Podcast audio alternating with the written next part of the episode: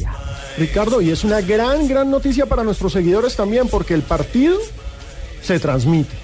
La información la vamos a tener acá. Entonces, usted lo va a tener por radio, en Blue, por televisión, en Gol Caracol, por internet, en golcaracol.com.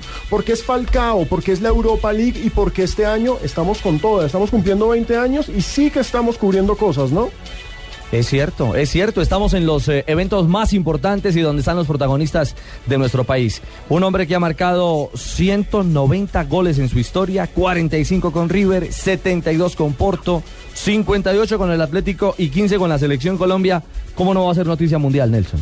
Hola, don Ricardo, un cordial saludo para usted y para todos los oyentes de Blue Radio. Pues sí, o sea, lo- lo- ahora lo, lo importante es que él también eh, ha perdido muchos partidos para poder ratificar su condición de goleador de la Liga Europa, ¿no? ¿Ah, sí? Dos Sí, años claro, perdió toda la primera fase. Exactamente, lastimosamente para los intereses individuales ha perdido y le ha dado gran terreno a otros goleadores.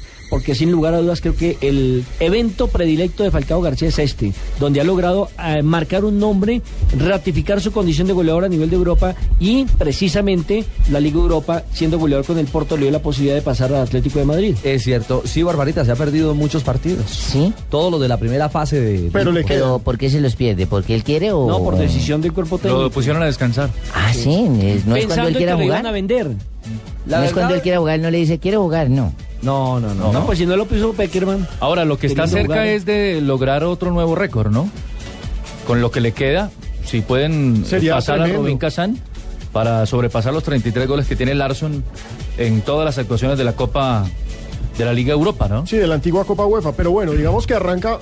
Hay rondas. Tiene 30. Hay rondas porque Le está quedan tres goles para 16 igualarlo. de final, octavos y hay que ver, recordemos, el Atlético está defendiendo el título, ¿no? Sí, lo que pasa es que ahora es muerte súbita, ida y No, vuelta y y chao. Y con el Rubín Kazán, complicado. Aparte de eso, hay rivales de peso, hay rivales de peso porque ahí está el Chelsea. Sea gordos. Sí, uh, gordos, mire, está el Chelsea, está, Está el Liverpool. el Ajax, está el Liverpool que hoy perdió, ahorita les vamos a dar todos los resultados.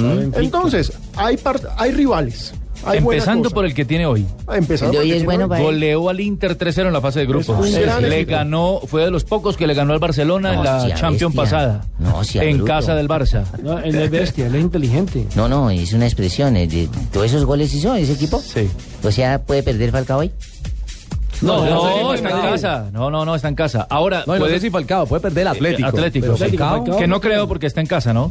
Y la otra es que eh, lleva mm, mucho tiempo Atlético, 20 victorias al hilo, en casa. En casa. Le Un cuesta es local por tremendo. fuera, ¿no? Le cuesta es por fuera. Es un local tremendo y además hay que recordar que la Liga Rusa, el Rubin Kazán Barbarita, es un equipo ruso y la, la Liga Rusa por ese invierno. Hace dos berraco, meses que no juega. Sí. Paró, exactamente, paró desde noviembre, octubre. Entonces el equipo, el equipo está concentrado, estaba concentrado en Mallorca, en Marbella, etcétera, etcétera, pero no ha jugado.